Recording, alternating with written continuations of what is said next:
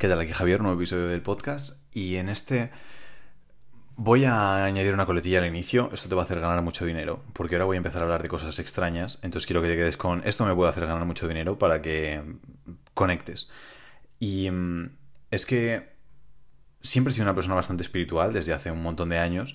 Pero ahora estoy adentrándome cada vez más en tema enérgico, manifestación, universo, bla, bla, bla. Todas estas cosas que si las comentas sin contexto quedan pues extrañísimas. Es que todavía a veces cuando estoy leyendo o escuchando a gente hablar o hablando con gente de estos temas, a veces siento esto, pero es de verdad.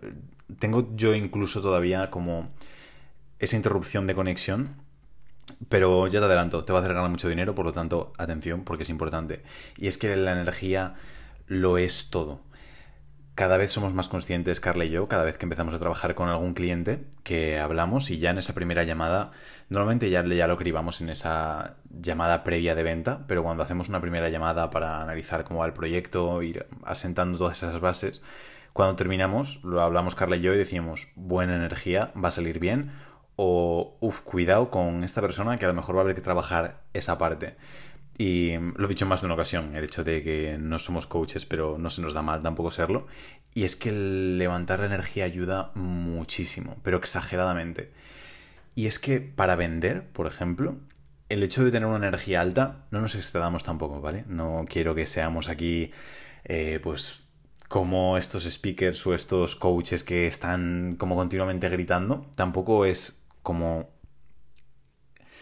la orientación que quiero que, demos, pero sí el hecho de tener una energía que atraiga a las personas.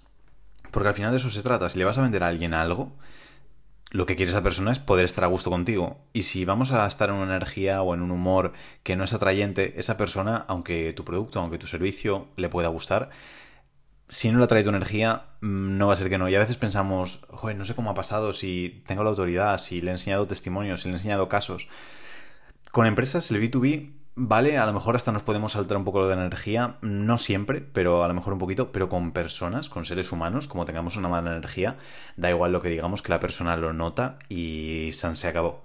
Y es algo que siempre cuidamos y nos sale bastante natural porque ya escogí a Carla en parte por eso, porque tiene una muy buena energía, siempre estamos eh, sonrientes de buen rollo y con los clientes cuando tratamos es así, el resto del equipo también son todos fantásticos a nivel de energía. Y sí que ha habido gente, no mucha, pero sí que se ha ido porque no era la mejor energía. Y es que afecta mucho.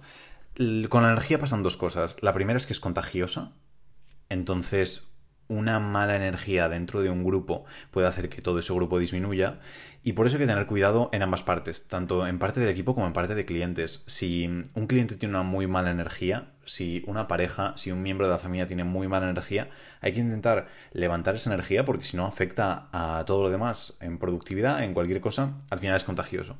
Eso por una parte. Y segunda parte es que la energía se puede fingir y acaba siendo real. Esto es para una autosugestión o para que los, lo trabajéis a vosotros mismos.